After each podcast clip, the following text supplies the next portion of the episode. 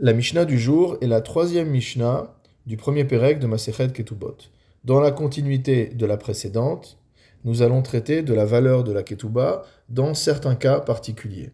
Nous avions vu dans la Mishnah précédente que pour une Betula, c'est-à-dire pour une jeune fille vierge, le montant de la Ketuba est de Mataim dinar et de 200 dinars, tandis que pour une femme qui a déjà été mariée,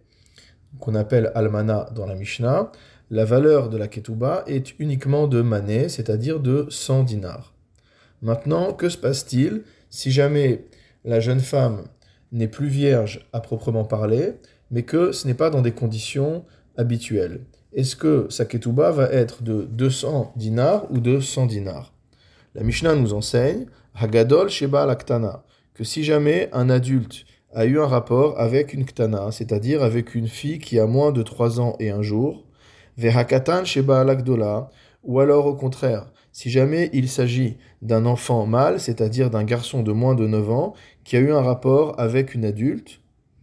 ou Mukat Etz, ou encore une femme dont l'hymen a été déchiré par un éclat de bois, Ketubatan Mataim. Dans ces trois cas, la Ketuba sera de 200 manées. C'est-à-dire qu'on considérera la femme en question comme une Betula, comme une vierge, dit vrai Rabbi Meir, c'est la vie de Rabbi Meir.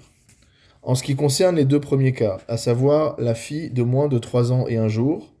ou alors l'adulte qui a eu un rapport avec un garçon de moins de 9 ans, dans ces deux cas, on considère que le rapport qui a eu lieu n'est pas un véritable rapport, et en tout cas qu'il n'est pas en mesure de faire perdre sa virginité à la personne concernée.